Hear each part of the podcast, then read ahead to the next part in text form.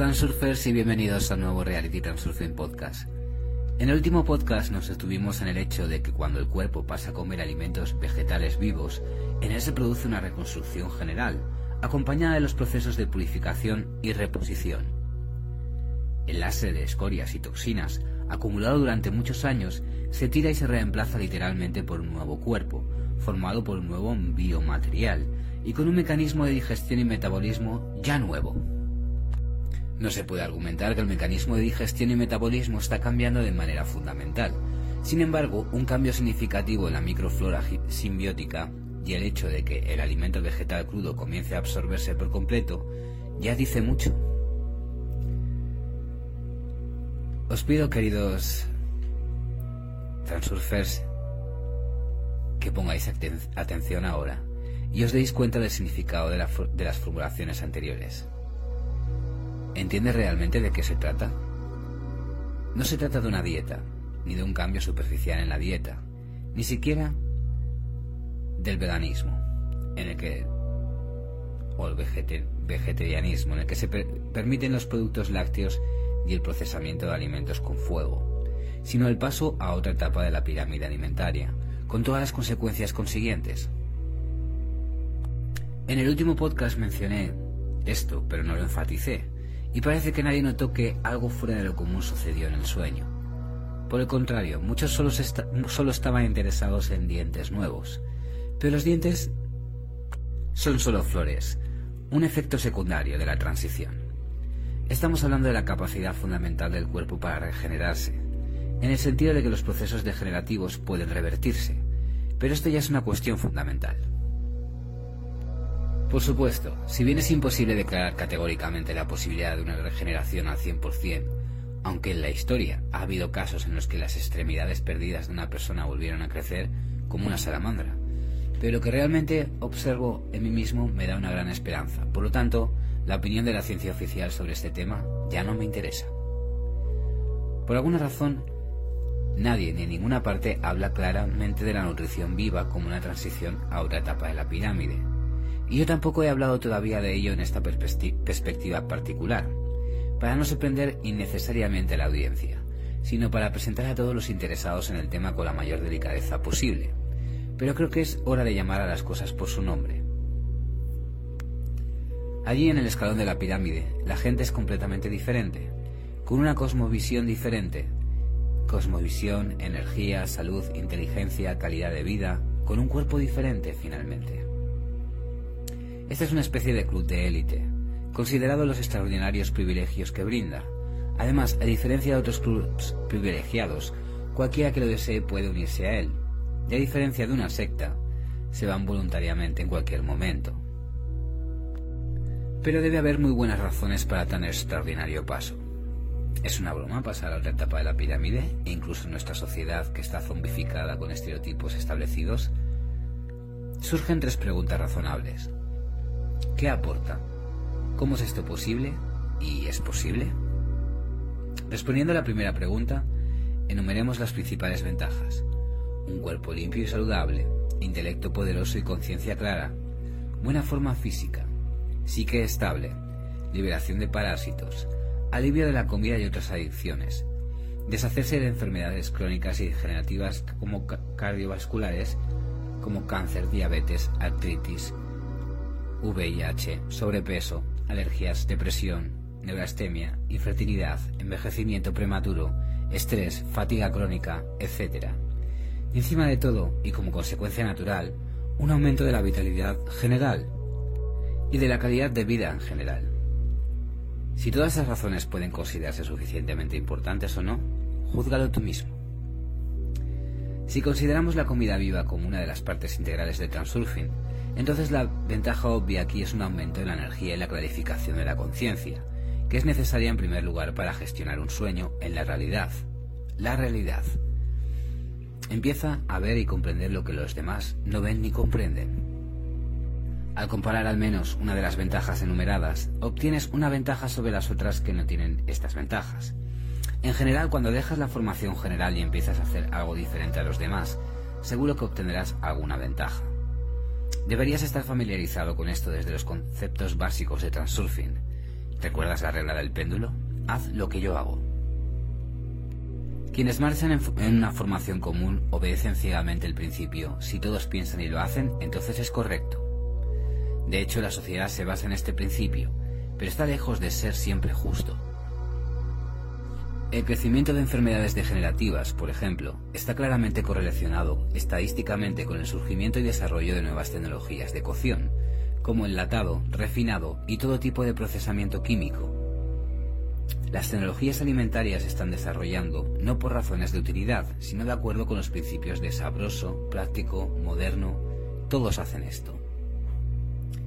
Al principio se le ocurrió la idea de limpiar los cereales y el arroz de la cáscara y el embrión, que contienen todo lo más valioso. Los productos de granos procesados son blancos, tiernos y esponjosos. Alguien una vez fue a visitar a alguien y vio, qué bollos exuberantes, qué arroz blanco como la nieve. Eso es adorable. Yo también lo quiero. Entonces todos lo querían. Y luego nos acostumbramos. Pero a nadie se le ocurrió asociar la aparición de nuevas enfermedades con los cambios en la tecnología alimentaria. Casi cualquiera, hasta el día de hoy, pocas personas piensan en ello. Comen y se enferman, enferman y comen. Un hecho interesante en la Francia medieval, hogar de la cocina sofisticada, era que un gran plato de ensalada verde era un plato básico y cotidiano de los plebeyos. La gente común comía alimentos naturales sin pretensiones. Las delicias culinarias se consideraban un privilegio de la nobleza. Fue para ella que los chefs intentaron cocinar algo así, mientras estaban sentados en la cocina. Comieron un plato completo de ensalada con todo tipo de vegetales. Era costumbre agregar las mismas verduras a los platos del maestro solo con condimentos y decoraciones. Entonces las enfermedades y todo tipo de dolencias en ese momento eran un rasgo característico de una familia noble. Incluso se consideraba de moda tener la cara pálida y estar en la cama todo el día, languideciendo de la tristeza y el dolor de alta cuna. Esa era la moda y por el contrario, un aspecto bronceado, saludable y sencillo era un rasgo característico de la clase baja. Estar enfermo, ya sabes, falta de tiempo, sí, y fuerza más que suficiente. Trabajar todo el día es algo común, y después de eso es fácil hacer bromas en algún lugar de un pajar. Sin embargo, con el tiempo, la cocina sofisticada se extendió por todas partes y en gran parte gracias a la misma moda. Por ejemplo, la comida enlatada se inventó con el objetivo de proporcionar al ejército napoleónico una ración práctica, pero luego simplemente se pusieron de moda como uno de los logros del progreso. Imagínase gente sentada en una mesa servida con todo tipo de latas.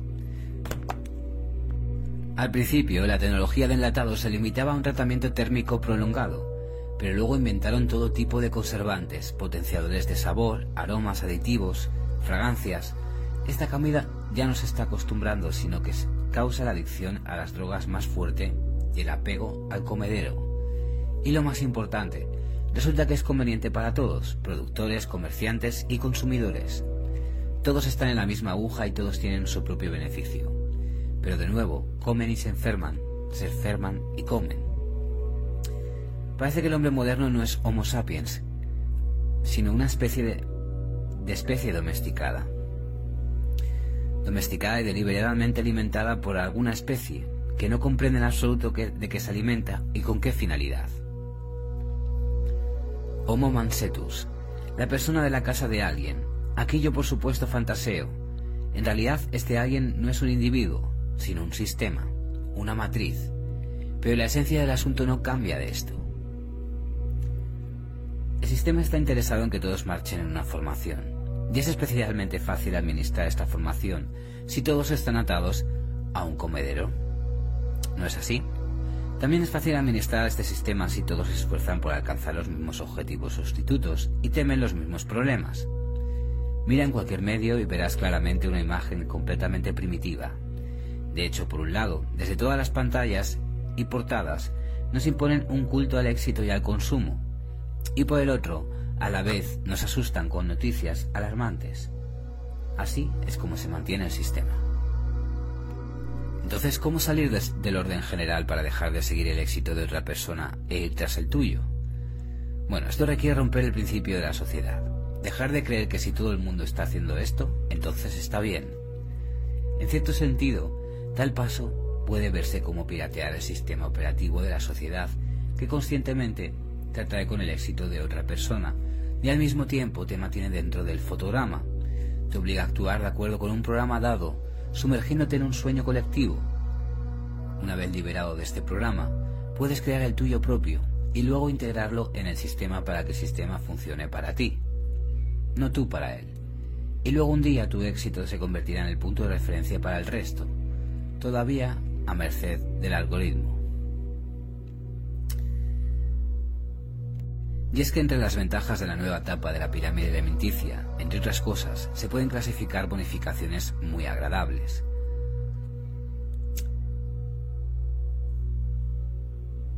Para las mujeres esto es en primer lugar la eliminación de la vida de un problema, en realidad antinatural e ilógico como la menstruación, así como la ausencia de toxicosis durante el embarazo y el parto indoloro.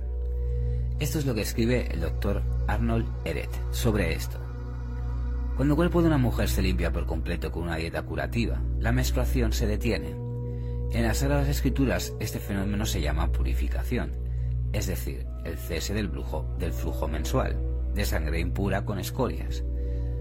Todas mis pacientes que pasaron por el proceso de limpieza a través de una dieta curativa, alimentación viva, informaron que tenían sus periodos cada vez menos, con un intervalo de 2, 3, 4 meses, hasta que al final no se, se, detuvieron del todo. Dolor de cabeza y dolor de muelas, náuseas y otras llamadas dolencias inherentes al estado de embarazo se detienen. Se produce un parto indoloro, nace un bebé inusualmente limpio, en comparación con otros. La madre produce una cantidad suficiente de leche más dulce. Todo esto lo observé en casos de mujeres que siguieron una dieta curativa. No se recomienda cambiar drásticamente la dieta durante el embarazo o la lactancia, debemos hacerlo a menos dos o tres meses antes de la concepción. El libro de Eret, Comida Viva, pronto será publicado por la editorial Exmo. Una adquisición útil para los hombres será el aumento notable en la estabilidad de la psique y, y las influencias externas. O en otras palabras, la resistencia al estrés. Hay un sentimiento característico de tranquila autoconfianza, un sentimiento de fuerza, aplomo, sinisteria y agresión desmotivada.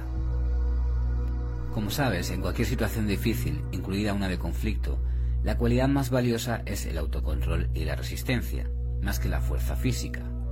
Pero desarrollar el autocontrol es mucho más difícil que desarrollar músculo.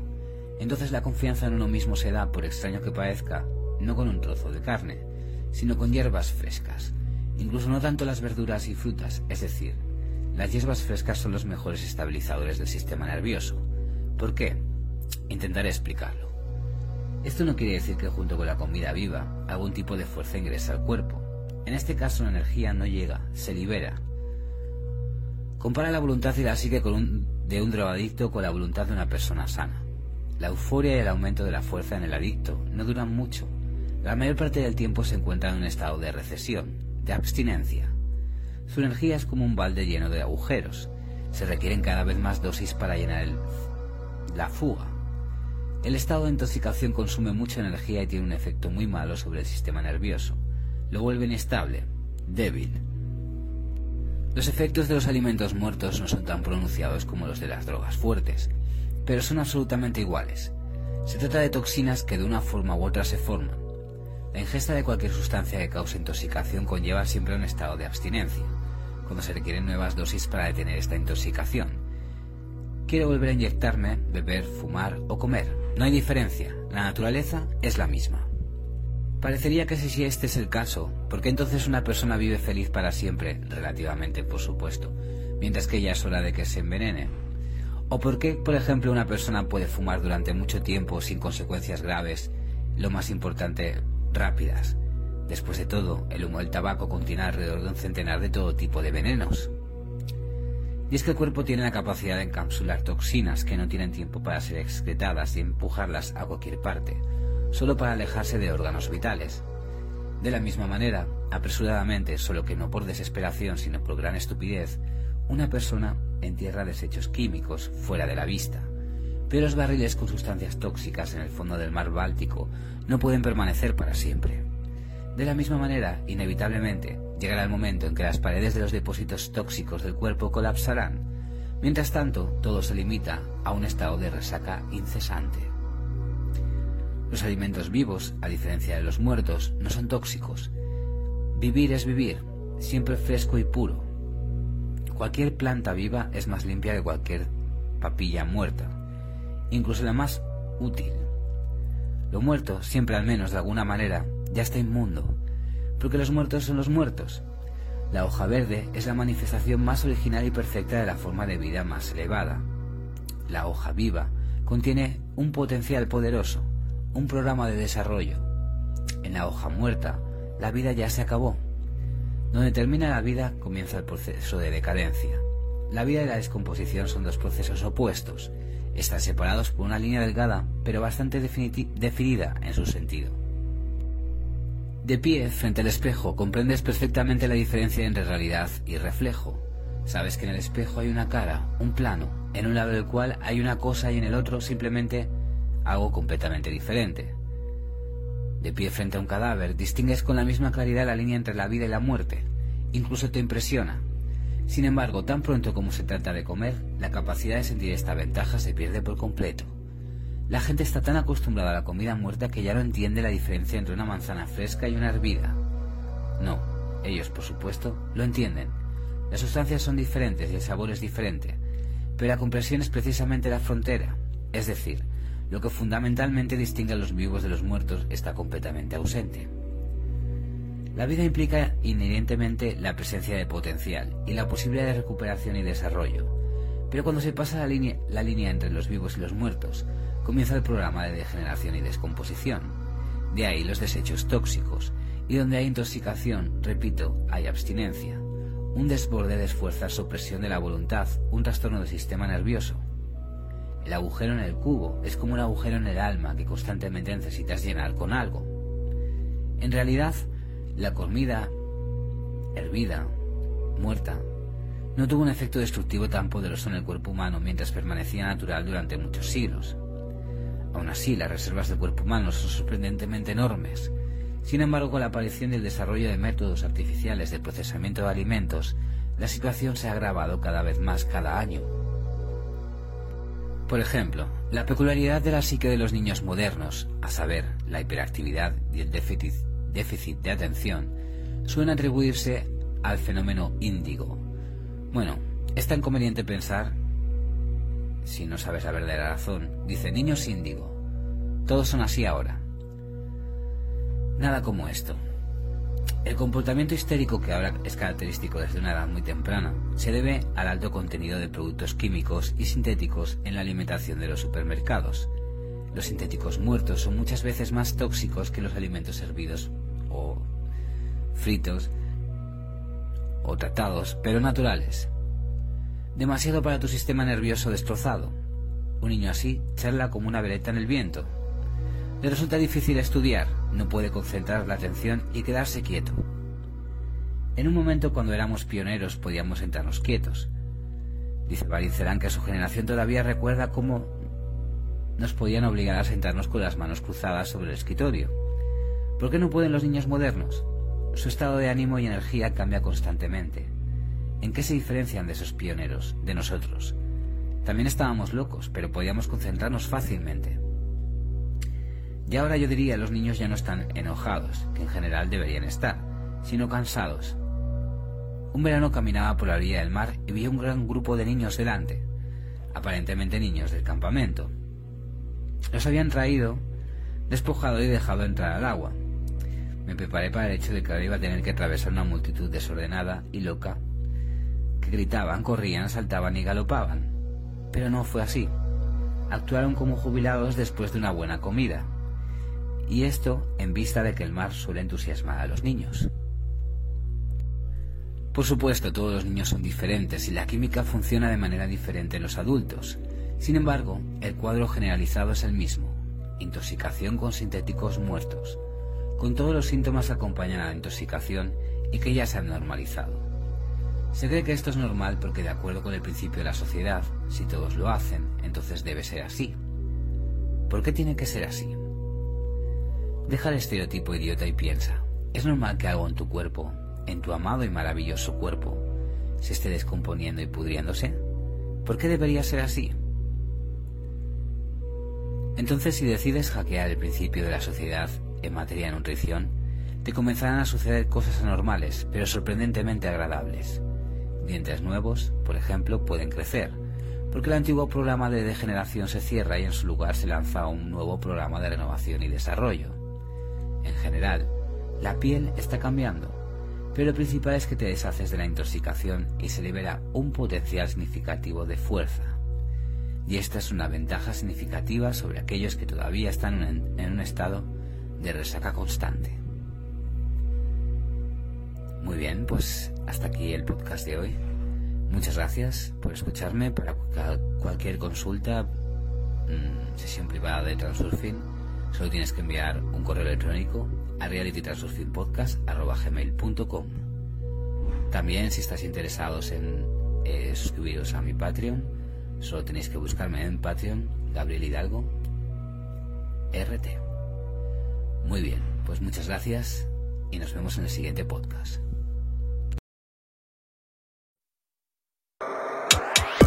Bye.